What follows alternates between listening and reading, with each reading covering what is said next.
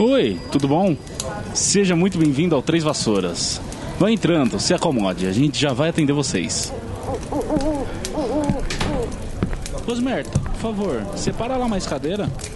Sim, sim, é chegou mais gente do Clube do Livro.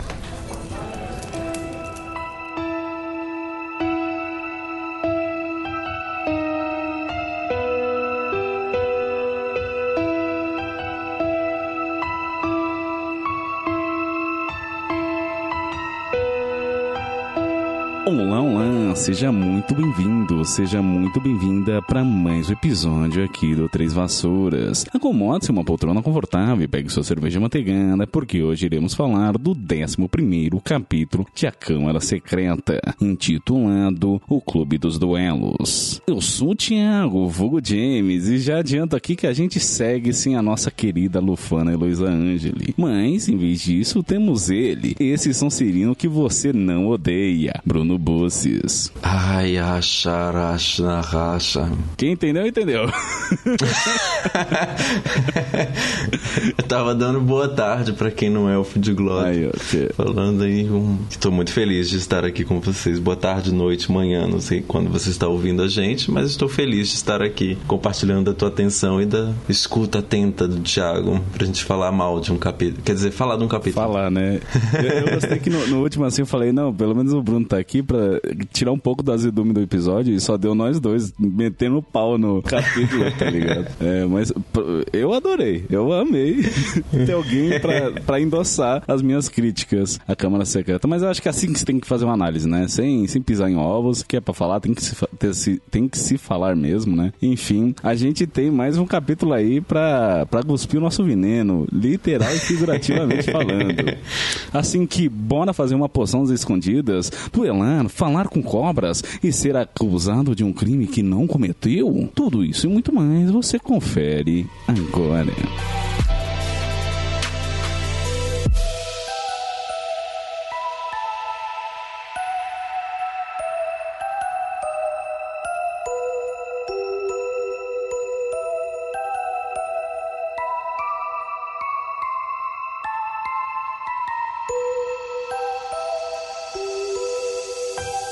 Resumo desse capítulo, Harry se recupera da ferida já para fazer novas travessuras. Hermione deixa de ser certinha por cinco minutos e os professores, no meio de uma ameaça mortífera na escola, decidem fazer um Battle Royale de alunos, do qual Harry sai com fama de genocida. Rapaz, adorei o teu resumo, Bruno. Resumiu muito bem e trouxe o, o clima desse capítulo. Mas é isso, como o Bruno disse, o Harry recebe a alta da ala hospitalar. É um trava-língua isso, né? Alta da ala hospitalar. Enfim, ele vai contar as novidades pros amigos, então ele vai é, até a torre da Grifinória pra contar acerca do ataque do, do Colin, da visita do Dobby. E, pra surpresa dele, não tem nem, nenhum dos dois amigos tá lá. Em vez disso, ele tromba com o Percy. Entenda você como quiser. O com animador pode ser isso, né? Você tá de boa, querendo seus amigos e tromba com o Percy. Mas enfim, o, o, Per- o Percy comenta que eles não estão ali, que espera que o irmão não esteja metido em mais nenhum banheiro. E aí o Harry se toca. Ah, tá, é isso mesmo. Aí ele vai encontrar os amigos que estão num box no banheiro do segundo andar, o mesmo banheiro da Murta que geme. E ele vê que os amigos já estão preparando a poção polissuco. Aí ele vai comentar do ataque. Aí a Hermione fala: Não, não, não, a gente já tá sabendo, não precisa comentar. Daí o Harry, ah, é? E quanto à visita do Dobby, você tá sabendo também, minha amiga? Ela fala: Não. Aí ele explica pra ela, né, o que aconteceu, que o Dobby é o responsável por tudo de ruim e desgraça que tá acontecendo na vida do Harry. né? Tem até uma piada do Rony que fala assim: Olha, se o Dobby continuar te ajudando assim, você vai acabar sendo morto. né? Tem, tem determinado momento lá.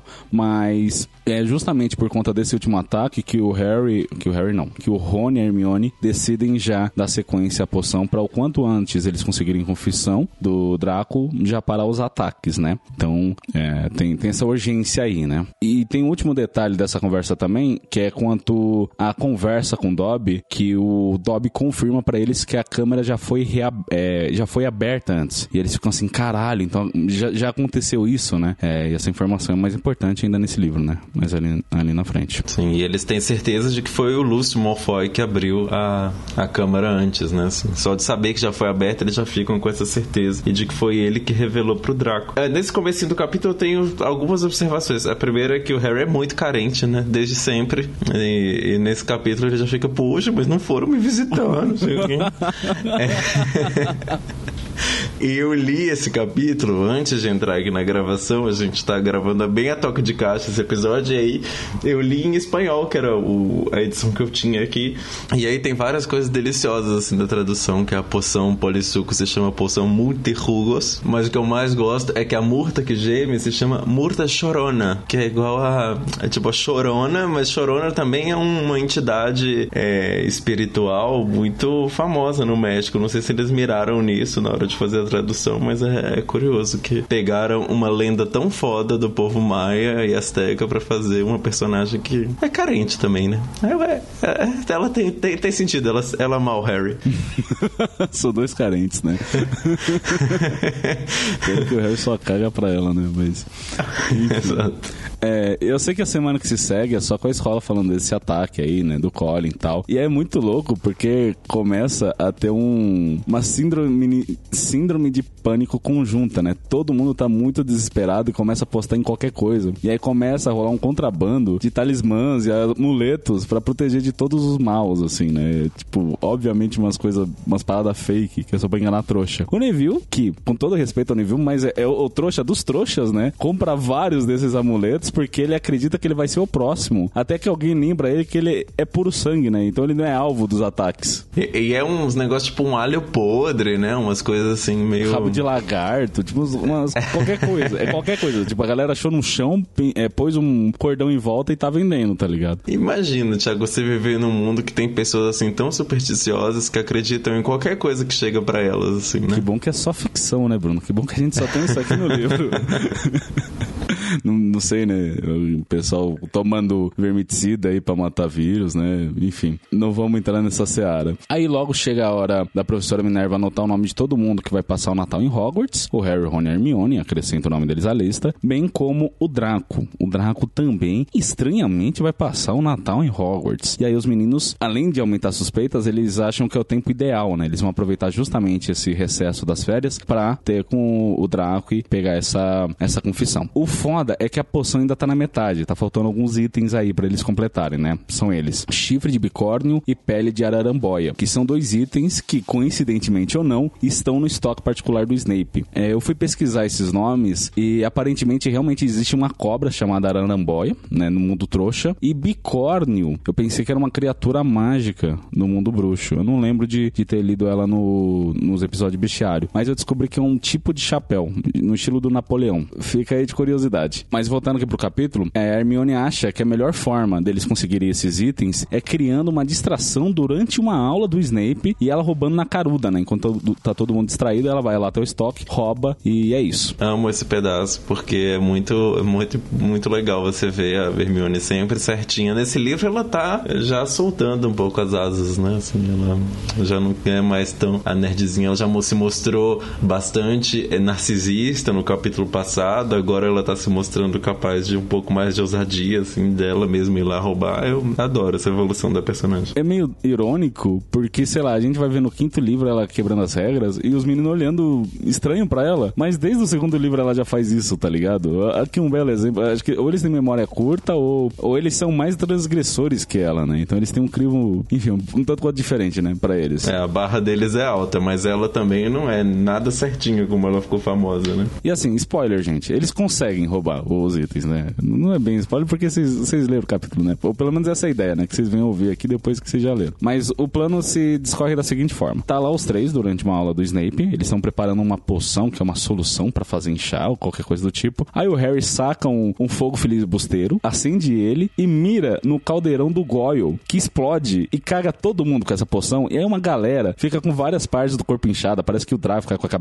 com o nariz, ou a cabeça, não lembro agora qual o detalhe, mas assim, cada um, cada um fica com um item, né? Uma pessoa fica orelhuda, outra fica nariguda, outra fica cabeçuda tal. Todo mundo fica em pânico. E aí, nesse momento de dedo no cu e gritaria, que a Hermione aproveita, vai até o estoque do Snape, que é engraçado porque é o estoque dele, mas ela consegue pegar numa boa, né? Tipo, não, não tem nenhuma tranca mágica, mas enfim, ela, ela consegue roubar os itens que precisa e volta, né? Depois disso, é, enquanto o Snape tá lá distribuindo antídoto para todo mundo que foi é, cagado, não tem outra palavra, né? Foi cagado com a poção aí. Eu, eu vou me permitir uma parte aqui, é, eu não sei você, mas eu acho curioso que essa poção infladora, ela podia ter sido usada em várias outras ocasiões, né? Uma coisa que aparece assim, é uma coisa muito poderosa, é, é tipo assim, o poder do Homem-Formiga em crianças de 11 anos estão trabalhando com ele exatamente num caldeirãozinho. E aí eu fiquei pensando uma coisinha aqui que é um, uma provocação. É, será? Eu já até sei que você vai falar, já até sei que você vai falar. É uma das suas maiores dúvidas do mundo bruxo, Exatamente. É Isso me, me, me, despertou esse chamado lendo esse capítulo que eu fiquei, cara, então será que a, o grande problema da concepção de Hagrid, essa pergunta polêmica para trazer aqui no almoço de domingo, mas que vocês já estão visualizando o problema aí na cabeça de vocês há muito tempo, imagino não tanto quanto eu, que é uma coisa que às vezes eu acordo três da manhã e falo, gente, mas como que o Hagrid? E agora essa, essa poção me abriu uma luz, né? Um caminho. é uma opção, né? É uma opção viável aí para com, com concepção, gente, não tá falando assim do que saiu da cabeça da né? senão do que saiu, enfim, é, da, da mente... sexualmente falando. Da mente suja de Bruno. Isso, exatamente.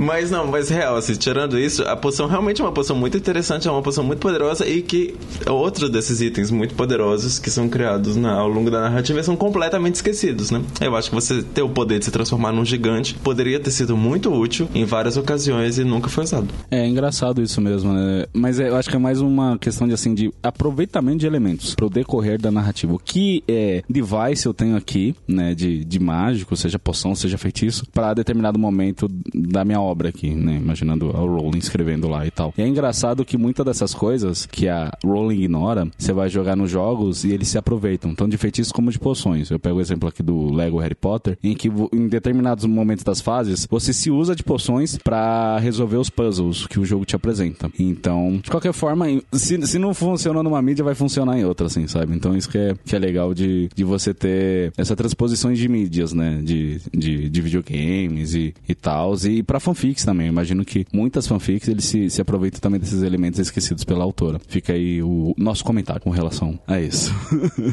Mas bom, voltando aqui pra aula, o Harry fica receoso que o Snape desconfie que ele tenha sido ocupado pela balbúrdia, né? Pelo dedo no cu gritaria que ele causou na aula. E que ele vai ser punido por isso, né? O professor não vai deixar ele passar impune. É... Não que o Snape precisasse de muitos motivos para punir o Harry, né? Mas a gente vai ver nesse capítulo mesmo o payback dessa, é, desse receio do, do Harry. Passa-se mais uma semana e os meninos veem que foi afixado um novo aviso no quadro de avisos, né? Tem um aviso lá dizendo que vão se reabrir o Clube dos Duelos. E eu fico me perguntando o que, que aconteceu pro Clube dos Duelos ser descontinuado, né? Mas o motivo para ele ser reativado dessa vez é para que os alunos aprendam autodefesa. O que é meio irônico, assim, né? Já não deveria ser papel da escola ensinar isso também, né? Quer dizer, só porque os alunos estão sendo atacados, eles falam, ah, não, então agora sim a gente vai ensinar eles a como se defender. Como se não tivesse já uma matéria que é só Exatamente. focada nisso, né? Seja como for, o, eles se animam, né? Então, às 8 horas da noite, também conhecido como 20 horas, tem vários alunos se reúnem lá no salão principal para justamente participar desse clube dos duelos. Inclusive, o grande salão ele foi readaptado para que se possa ter esse workshop, acho que a gente pode falar isso, né? Um workshop, é, em que em vez das quatro mesas longas, né, de cada casa, elas foram retiradas. Em vez disso, tem só um grande palco. E aí, os professores responsáveis por esse workshop só poderiam ser eles, não é mesmo? Gilderoy Lockhart, que nunca perde uma oportunidade de se pavonear, e também o Snape. Esse a gente vai descobrir mais pra frente, hoje aí, que ele é um exímio duel, duelador, duelista? Duelista. Duelista, sim. E justamente pelo Snape ser um grande duelista, você espera que ele seja quem encabece a situação, né? Mas o Gilderoy, que tem um ego inflado do tamanho que só uma solução para fazer inchar é capaz de conseguir, vamos aproveitar aí o, elemento que a gente pôs ali atrás e voltar aqui agora, é ele quem meio que coordena as ações e entende o Snape enquanto ajudante dele. Imagina o traje que não é, né? O Snape nem puto ficou com, com o Gilderoy. Eu, eu acho interessante esse pedaço porque a gente, primeiro, as pessoas viram um anúncio apócrifo, né? Porque não diz nem o professor, porque na hora que chegam os professores, eles ficam surpresos de quais eram os professores. Então tinha lá um anúncio, clube de duelos, todo mundo foi sem nem saber o que era. Mas eu aproveito essa oportunidade porque eles acham, os alunos achavam que ia ser o Flitwick, que ia ser o professor de duelos, e eu acho que realmente ia ter muito mais sentido, né? Porque se diz no, no próprio capítulo que ele é um campeão de duelos, e eu gosto muito da, da forma que a fama dele é construída aos poucos ao longo dos livros. Eu realmente acho que ele, bom, um professor de, de feitiços teria muito mais a aportar à história do que a gente é capaz de ver ao longo dos livros, porque ele sempre tem um papel muito coadjuvante, mas é um personagem super interessante, tem uma, uma coisa também de, de uma mistura de, de raças, né? Ele tem uma coisa, ele é extremamente poderoso, mas ele é um personagem praticamente sem fala, ele aparece assim em poucos momentos ao longo da saga, mas eu acho interessante que nesse Mas você sabe por que isso, né? preconceito, por quê? Não sei. Ele é, ele é da Corvinal. Então, se não é, se não é, se não é Grifinória, se não é Sonserina, foda-se. pra, pra J.K. Rowling. Verdade, verdade. Agora já tá. Não, mas é, além, é, mas é, é real essa minha proposição, porque eu acho que realmente é um personagem que tem muito que podia ter sido aportado. Ele é um personagem muito interessante, ele faz coisas muito interessantes, especialmente na defesa de Hogwarts, né? Uhum. Lá no. Dando spoiler aqui, né? É, lá, no pra Pi, frente, lá no né? Pi, é.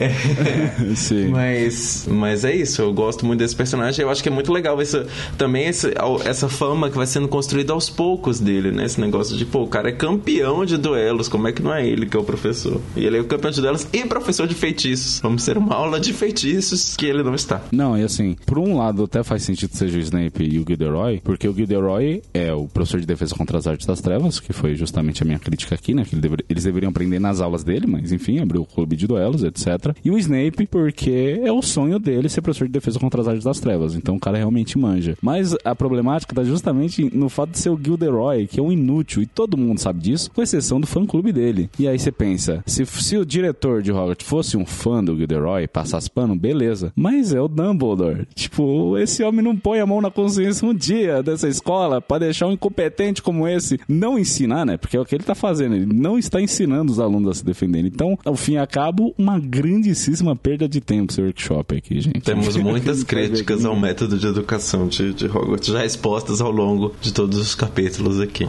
Mas assim, você pode chegar pra mim, Bruno, né, e falar: "Não, mas veja bem, você tá sendo, você tá colocando o carro na frente dos bois. Você não acha que talvez, mesmo o Gilderoy sendo esse pavão, eu, talvez ele saiba alguma coisa?" E aí eu já te recito o trecho aqui do livro, né? Porque o Gilderoy e o Snape fazem uma apresentação em que o Gilderoy é simplesmente humilhado, ele literalmente cai de bunda no chão, tá ligado?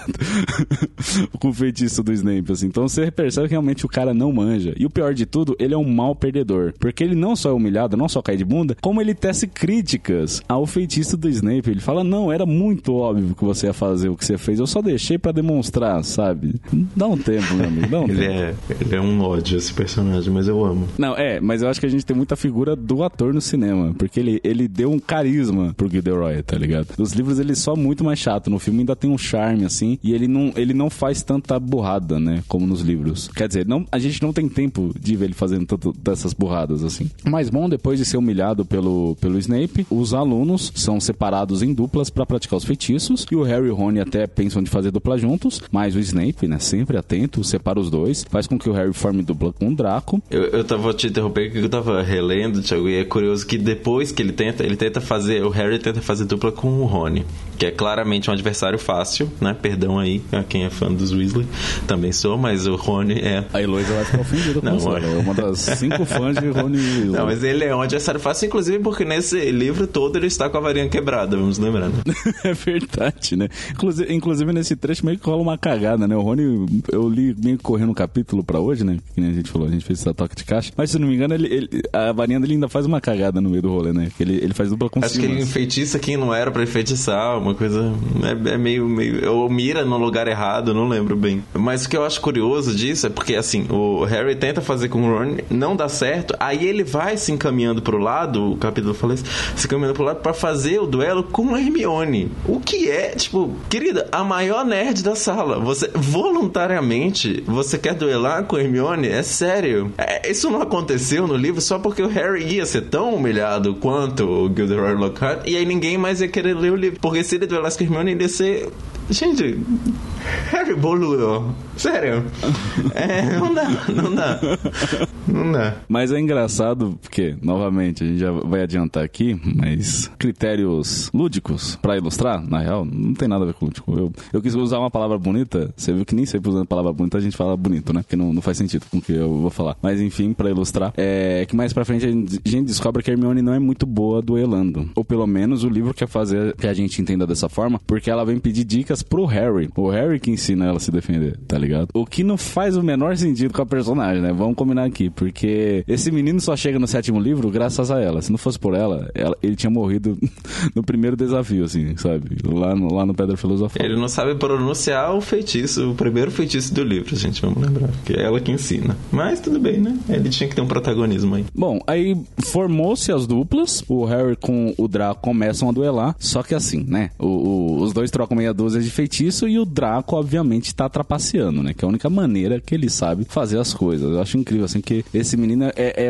a epítome do menino mimado, né? Tudo pelo caminho fácil. Não, não, eu, esse menino não passa uma dificuldade, né? Ele, ele é o um menino mimado. Mas também eu acho, eu acho legal, nesse, pra não ser só crítica, é, eu acho interessante nesse pedaço, assim, do livro, dessa essa primeiro duelo entre o... Quer dizer, esse, é, primeiro duelo, que vocês já sabem que logo em seguida vai ter um próximo, é nesse capítulo mesmo. Mas esse primeiro embate entre o Harry e o Draco é interessante porque eu acho que ia ser uma coisa muito de um embate entre crianças, né? De 12 anos ali, que estão ali meio que tipo, ah, eu vou fazer cosquinha em você e você vai fazer eu dançar. É uma coisa muito. É, um, é uma ameaça muito infantil, mas é muito bem colocado mesmo. De, de uma coisa bem, bem pensada que seria uma coisa que ocorreria a uma criança mesmo. Ah, como é que eu duelo? Eu vou fazer meu, meu amigo passar vergonha. Meu amigo não, né? Amigo eu usei aqui com muitas asas. É. Mas... Você foi um pouco generoso. mas é, eu achei interessante isso. Eu achei que traz uma coisa dessa, dessa coisa pueril da magia também, de, de, de serem crianças que, que se encantam com coisas muito. que veem possibilidades muito mais sutis no, nos feitiços do que só o Expelliarmus que o, que o Snape vai dar no, no Gilderoy, que vai ser o feitiço base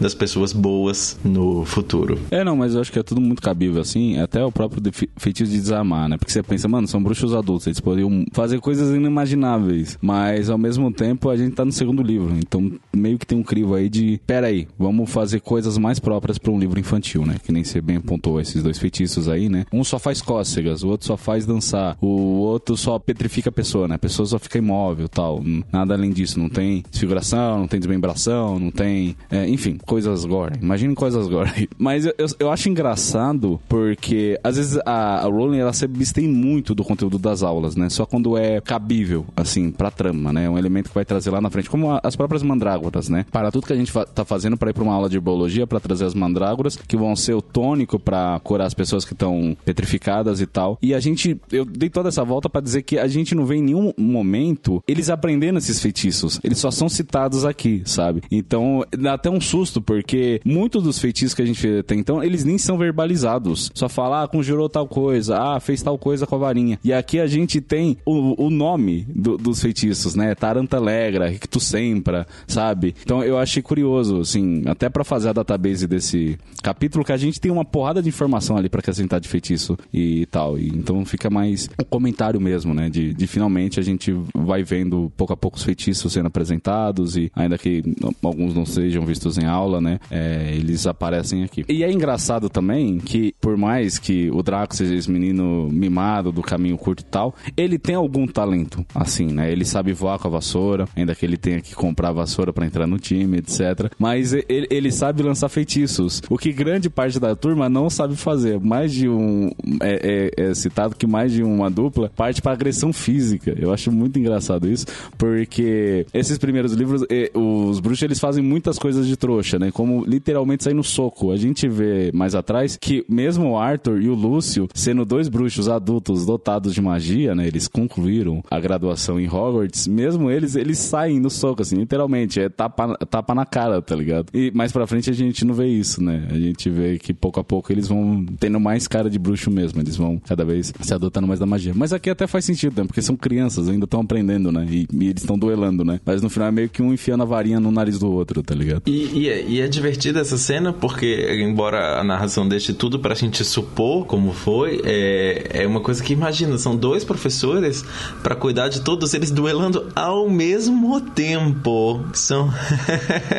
imagina, você bota várias crianças de 12 anos pra brigar. Ah, porrada aí, gente. É, mas o Lockhart logo se toca, né? Ele fala: não, não, não, pera aí, eles têm que aprender a se defender, né? A gente não passou o básico. Aí então ele pede para todo mundo parar o que tá fazendo, fala que eles precisam aprender a se defender de feitiços hostis. Ainda não tinha o termo azaração, pelo menos não em português. E aí, para tanto, ele pede que o Logbottom e o, Fi, o Finch Flatley, esse nome é difícil, pra uma desgraça pra falar, eu vou só falar Justino. O Justino pede pros dois fazerem uma apresentação. Sugestão essa, que mais uma vez é descartada pelo Snape. Fala, não, não, não. O Neville é um incompetente. Tipo, o, o Snape também não perde a oportunidade de humilhar o, o, Neville, né? Eu não lembro exatamente o que ele fala, mas assim, ele simplesmente fala, não, esse moleque é um inútil, você não quer ver ele fazendo uma apresentação. Aí ele sugere, eu faço aspas, não sugere aqui, né? Que o Potter e o Malfoy se apresentem num lugar. E aí tá aquele, aquela, aquele pré-luta, né? Em que o, cada um recebe o coach, né? O, o Draco tem como coach o Snape e o Harry tem como coach o Lockhart, né? Pra azar do Harry. Aí o Lockhart até tenta explicar que faz um, um, um, bloqueio, né? Só que, pra variar, a gente já falou, né? Ele é um inútil, ele deixa a, a própria varinha cair, ele fala, ai, em português ainda ficou assim, ai, minha varinha está muito excitada hoje, tipo...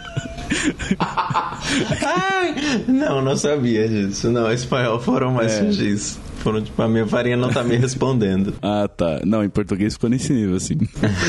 e aí o, o, Harry até fala assim, não, professor, explica aí, por favor, dele. Não, não, não, Harry, você consegue. e larga o menino lá. E ele tá fala, ligado? tipo, uma coisa no sentido, tipo, não, faz o que eu te falei, né? Tipo...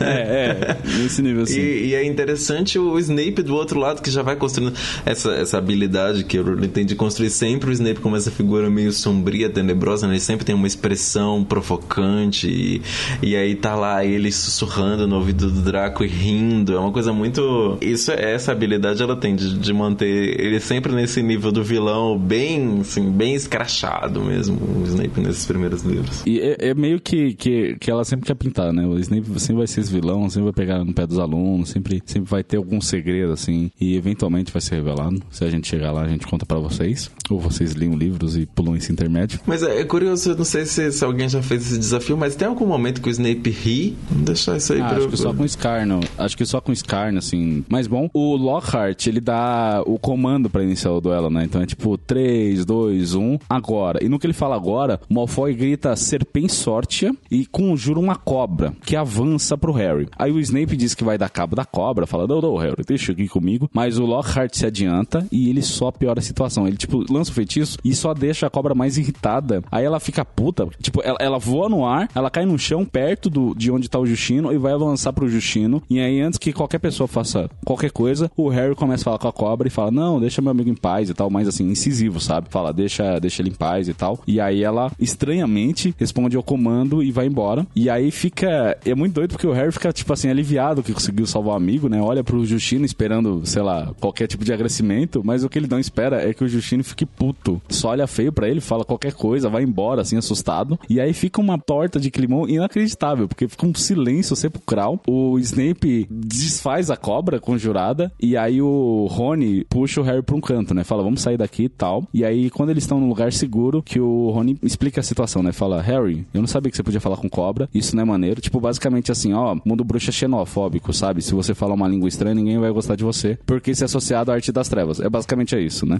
que, que ele fala. Porque o fidioglossia é associado somente a bruxo das trevas, né? Gente como Salazar Sonserina. E aí o Harry entra numa crise existencial porque ele fica pensando que todo mundo desconfia dele, né? Que ele também é um herdeiro de Sonserina e no caso, a maior suspeita que tem na escola, que ele é quem abriu a câmara secreta e tá tentando matar os nascidos trouxas. O que, se parar pra pensar, é bem pesado, assim, né? Pra uma criança de 12 anos ter esse peso nas costas. Imagina. Né? E tem uma parte que eu acho interessante que é que ele, quando ele fala, não, mas eu não posso ser familiar do Salazar, e aí a Hermione fala assim, mas tem mil anos, cara. É muito difícil você provar que você não é familiar do Salazar porque pode ser isso, ele, ele viveu há mil anos. Uhum. Não, e que amiga, né? Que conselho, né? Eu falo assim, em vez de acalmar o Harry, fala, não, não, você, talvez você é mesmo. É. E aí é muito louco que aí o Harry, novamente, várias vezes nesse livro, assim, ele fica lembrando da cena dele com o chapéu seletor. Que o chapéu seletor fala: Olha, você tem, tinha grande inclinação pra Sonserina, você tem certeza que é pra Grifinória? Volta e meia fica repetindo esse negócio, né? Como se a gente é, já não soubesse. Mas é pra dar ênfase nisso, né? Dessa desconfiança de. E, e, meio que dá a entender assim que o Harry acha que tem alguma coisa errada com ele, tá ligado? Ele sempre acha que.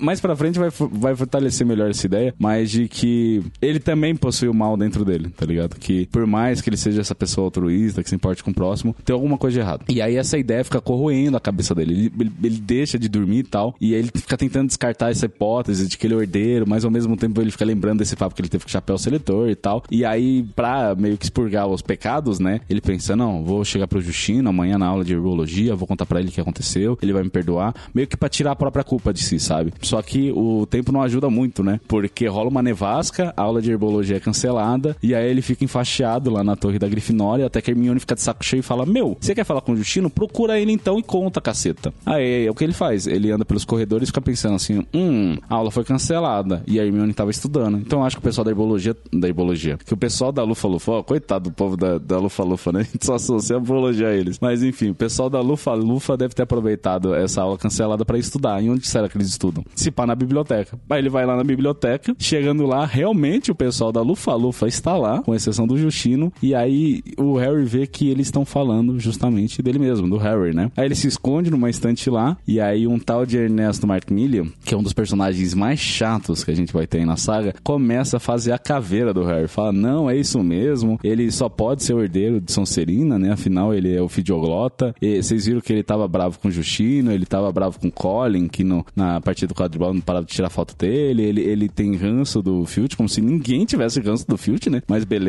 Enfim, faz a caveira do maluco. Aí o Harry decide aparecer de supetão, pergunta onde tá o Justino. Eu amo. Aí o... Não, peraí, Thiago, não, você tá indo muito rápido, porque essa cena é maravilhosa. Ele tá lá. Se bem que não é, ele não foi planejado, ele não fez planejado, ele meio que vai se irritando até o momento que ele sai. Mas essa parte em que ele tá ali atrás da, da, da estante, depois ele se revela, assim, é muito, é muito uma coisa de vilã, é muito coisa de vilã de novela. E o Harry não, ele não se dá conta de que ele tá realmente, na verdade, ele só tá fazendo piorar a situação toda desde que ele começou a ter fama de vilão e ele tá só piorando tudo porque ele está se comportando como se comportaria um vilão. Sim, é uma coisa que a gente vai, vai vendo pouco a pouco é que o Harry é muito pilhado. Puta, tem um termo pra isso. Mas ele é meio linha curta, assim, sabe? Ele perde a linha muito fácil. A gente vai ver em vários momentos ele simplesmente puto tendo atitudes como essa, né? Sai atrás da estante, começa a bater boca com os malucos, em vez de ajudar, só piora a situação dele, né? Aí ele sai bufando tal, porque ele só queria explicar a situação pro, pro Justino. Aí o, é, o Ernesto só fica reforçando que ele é o herdeiro e tal,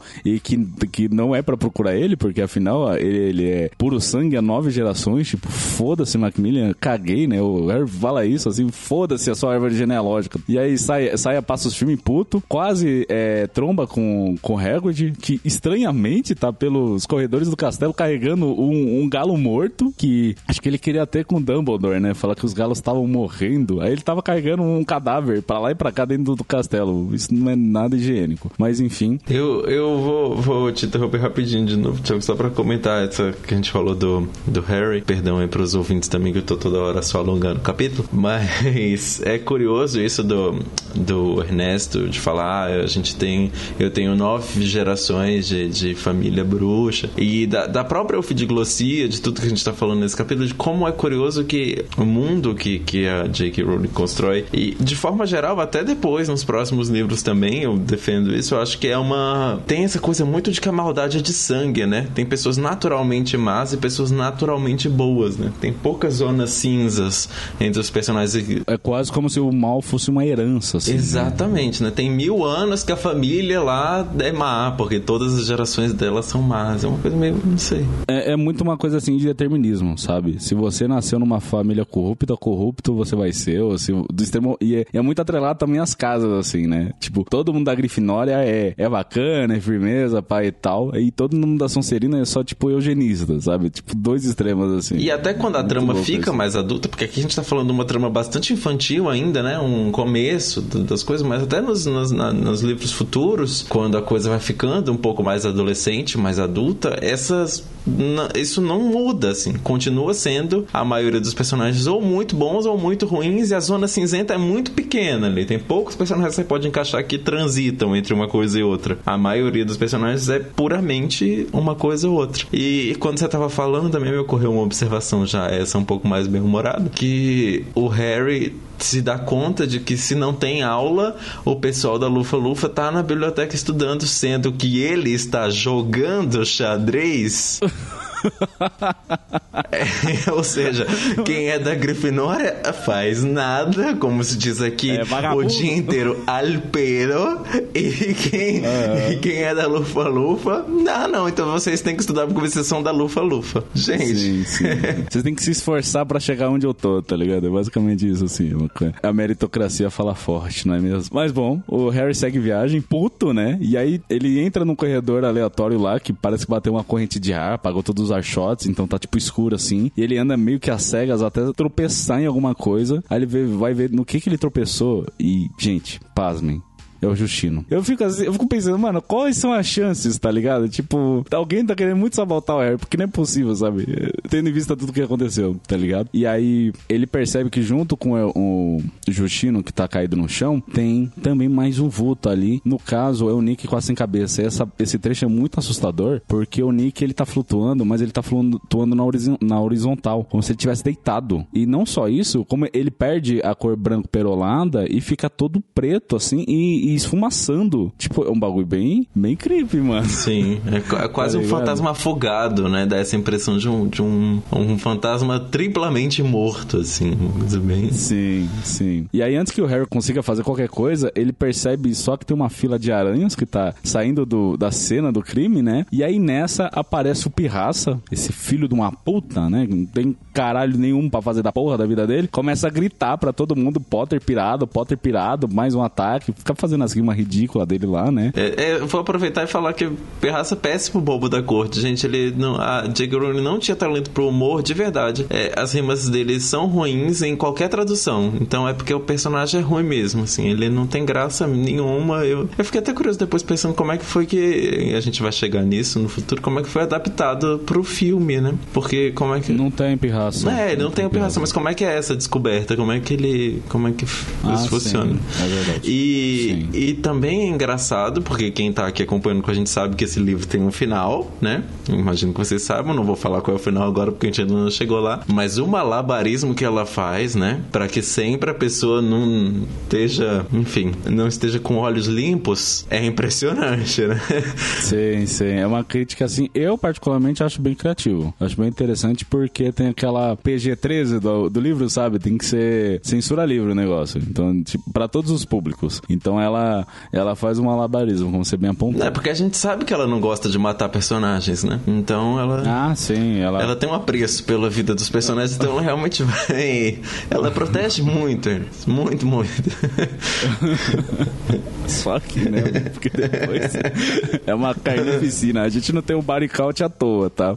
Enfim, o Pirraça faz essas rimas ridículas dele, chama a atenção de todo mundo. Aí aquele, aquela coisa padrão de ataque, né? Tem um ataque, o Harry tá no meio da cena do crime, todo mundo vai ver o que aconteceu, uma balbúrdia, um desespero. Aparece o Macmillan, fica acusando, que nem mocinha de filme, sabe? Assim, toda dramática. Ai, é, é, pego na cena do crime, criminoso, é, sala, sabe? Tipo, todo dramático. Aí um a- grupo de WhatsApp, eu diria.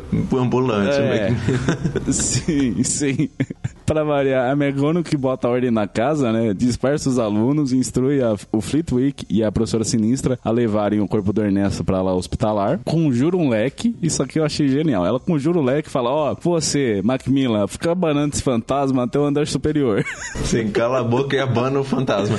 Essa parte foi sensacional. Sensacional. E aí, a McGonagall sempre, né? Kinga ela. É. Porque ela, pra botar ordem, ela causa uma explosão pra que ninguém possa falar.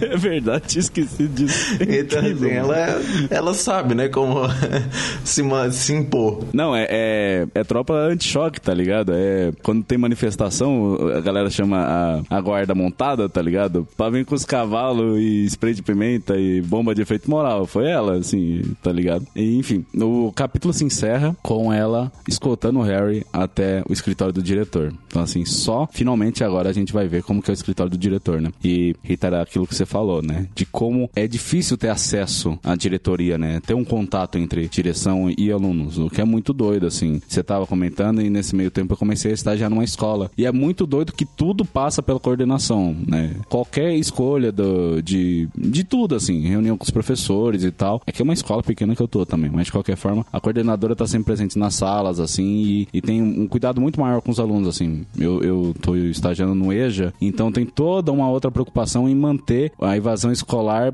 o mínimo possível, assim. E eles até tratam de outra forma a questão da evasão escolar, etc. É, são detalhes que a gente não, não vai ver sendo abordado aqui no, nos livros, né? Aparente, todo mundo que entra em Hogwarts, se forma em Hogwarts, consegue passar de ano, a gente não tem repetentes, né? São todos questionamentos para mais para frente. Mas né? sempre, sempre ameaçados de expulsão, né? Constantemente. Sim, estranhamente, né? E, e é, é, a gente tem, não é à toa, não, não são poucos os episódios que a gente fala muito mal desse sistema de ensino de Hogwarts, né? Dizem que é esperado no sistema de ensino inglês, eu fico fico impressionado, porque, cara, que terror, assim, essa coisa de, de, das escolas particulares lá, então, porque essa coisa de dividir nas casas e da, dos alunos constantemente ameaçados, essa autoridade intransponível dos professores. Os professores já são muito afastados dos alunos. O diretor, então, né, a maioria dos alunos, vocês estão pensando aqui, o Harry é a maior celebridade pro bem e pro mal, né? No primeiro livro pro bem, agora pro mal, que ele tá com faminha de genocida, quase foi linchado em um dos corredores da escola, então agora ele pode ver o diretor. Mas se você não é uma pessoa assim muito carismática ou que tem se mete em muita confusão, você provavelmente nunca vai ver o Dumbledore de perto no livro. Então é curiosíssimo isso assim, uma coisa. Eu acho que tem muita gente que assim, com exceção do, do das refeições, né? E eu acho que é nem sempre que o Dumbledore tá lá na mesa também, né? Porque os demais professores também fazem suas refeições refeições no salão principal. Mas dá a impressão que não é sempre que o Dumbledore tá. E às vezes até pra evento, tipo, tem partida de quadribol que o Dumbledore simplesmente não tá presente. É muito estranho, assim. Essa figura, essa autoridade que é omissa, sabe? É, é simplesmente bizarro para, para analisar, assim. Que é, não é mentira que as pretensões políticas dele são. Enfim, não vamos, não vamos avançar muito na história, não, daqui.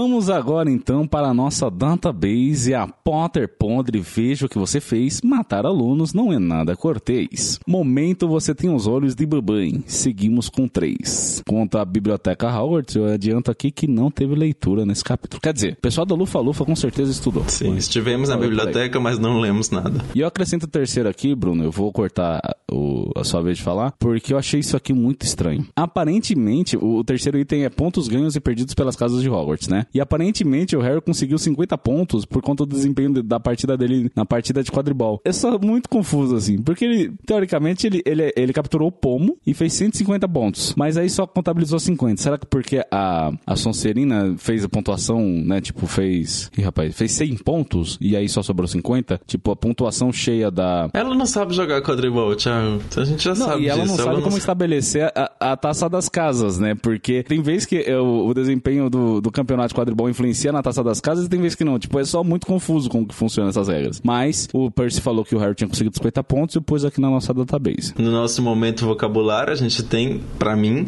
filibusteiro, né? Que é uma ótima forma de você xingar alguém se você for um magistrado, se for um ministro do STF, chamar alguém de filibusteiro. Mas tem algum significado essa palavra? Sim, sim, é uma pessoa que é, tipo, mau caráter, é meio. Deixa eu.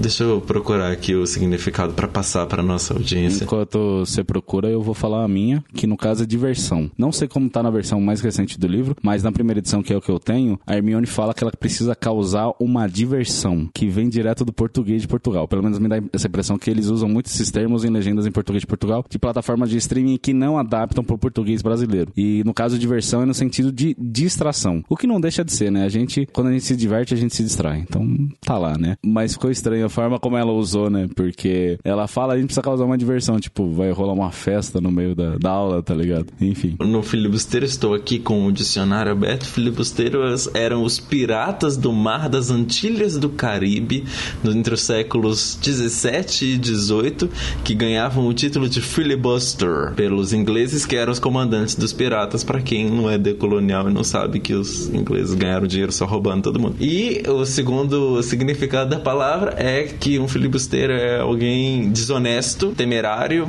e aventureiro. Olha, eu achei que era só um, um sobrenome, porque parece que é o senhor filibusteiro que faz os fogos. Tão interessante, que além de tudo ele é um salafrário. É, e falando em artefatos mágicos, a gente já mencionou aqui, mas volta mais uma vez, justamente os fogos filibusteiros usados para diversão na aula da, do Snape. Curioso que a gente não comentou isso na hora, mas que, que pontaria que tem o Harry, né? Ele acertou é? certinho o, o caldeirão sem ninguém ver. Não, é o mais louco é que ninguém viu. Ele simplesmente acendeu um fogo de artifício. Sim, um sinalizador. Você tá na aula, você abaixa na sua mesa, você acende um sinalizador, você joga na cadeira do seu colega e no one. É impressionante, ninguém. E ninguém percebe. É. Louco, louco o bagulho. Bom, criaturas mágicas que apareceram nesse capítulo, a gente tem os vampiros camaleões e o bicho papão, que eu nem lembro onde apareceram, Thiago. Você colocou no roteiro aqui e me surpreendeu. O Vampiros Camaleões é quando a Hermione começa a conjecturar que raio pode ser o monstro que tá atacando é, os nascidos trouxas. Aí ela menciona que tem os vampiros camaleões e seres que podem se tornar invisíveis e se disfarçar de armadura. Aí ela menciona esses vampiros camaleões, mas eu nunca vi mais sendo nomeado. E os bichos papões, quando o Hagrid fala que tá morrendo os galos, né? Aí fala que ou foi uma raposa ou um bicho papão. Ou seja, tipo,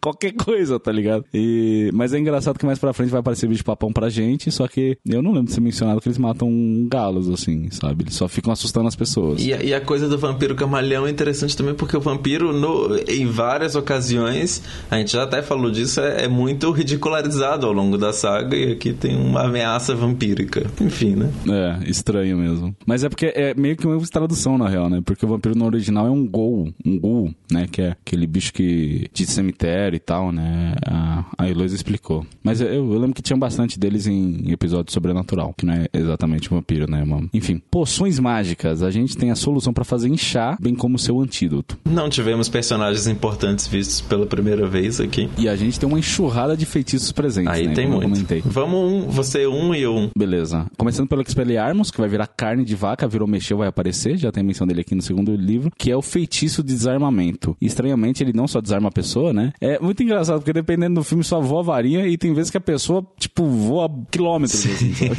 é um negócio muito louco. Acho que depende da, da intenção e do ódio do bruxo que o, É, exato. que o diz. Depois a gente tem o Rictus Sempra, que é o feitiço pra fazer cócegas, e eu amo esses Rictus Sempra.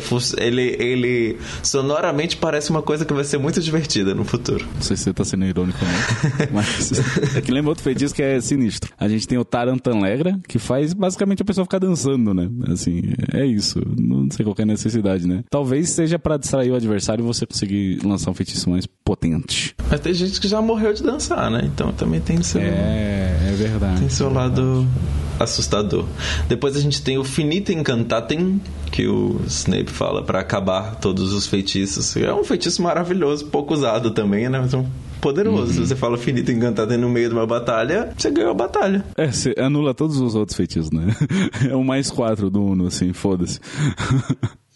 E por último, Serpensortia. E aqui eu vou tecer minha crítica, que é muito doido. Eu, relendo, percebi que meio que o Snape ensina o Draco, né? Ou sugere do Draco começar com esse feitiço pra, tipo, acuar o Harry e tal. E calhar o que aconteceu, assim, né? Da, toda aquela cena de ofidioglossia e tal. Mas eu fico pensando que parece um, um feitiço extremamente complicado, assim. Porque as aulas de transfiguração mesmo, eles, sei lá, transformam botão em besouro, besouro em botão, agulha em, em sei lá, sabe? Bicho varapau. E aqui, o, o menino simplesmente conjura uma cobra. E é tipo, pela descrição, uma cobra grande e, e roliça, sabe? É, é bizarro que um aluno do segundo ano seja capaz de um feito desse. E ninguém é bom na aula de transfiguração. Bom deixar claro isso também, que ninguém é bom aluno na aula da Minerva. É impressionante, mas eu acho que não tem um. Nem a Hermione é tão boa assim na aula dela. Então, para fazer isso no segundo livro, realmente. E a gente vê aqui o quão conveniente é pra Rowling, né? O nível de poder da, das crianças, assim, né? Porque ela precisava inserir uma cobra para todo mundo ver o Harry falando ofidioglossia, né? E a maneira que ela achou foi um aluno do segundo ano fazendo isso. E é curioso também, não sei se, se o, o Snape fez intencionalmente para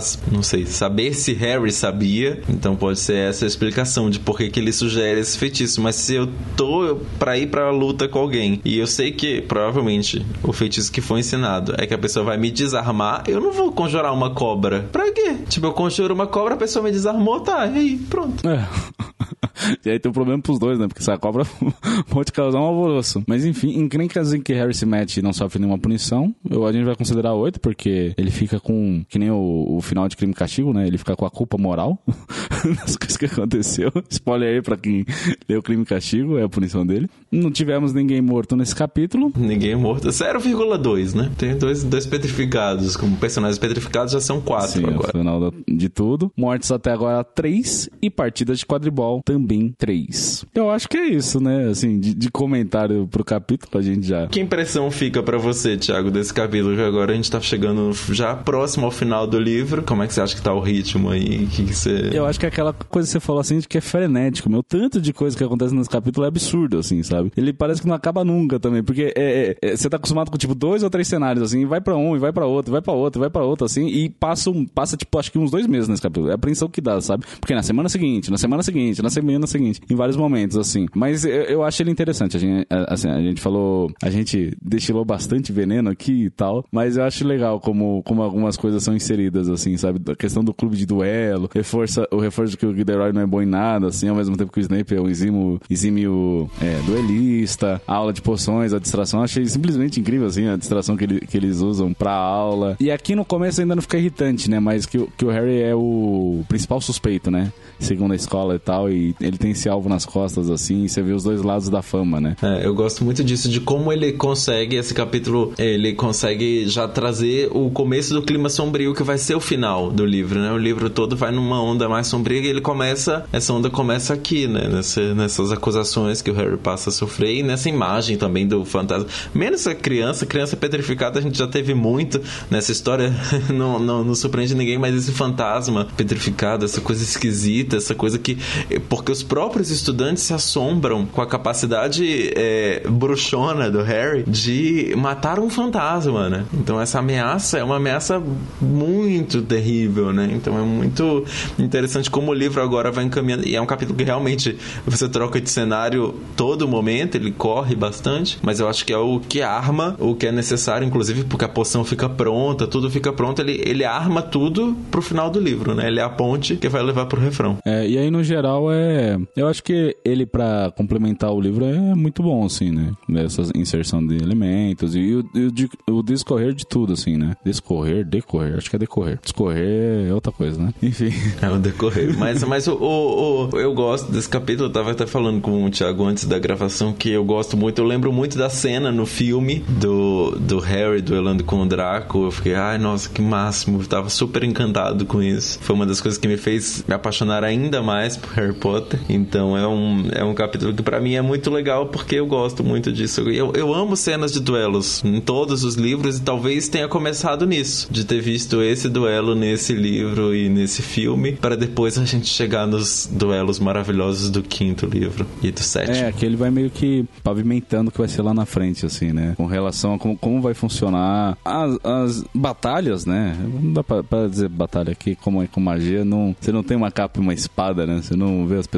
tirando uma nas outras, senão do que as arações e tal, e, e como a ação vai se discorrer daí, né? As contendas, as disputas.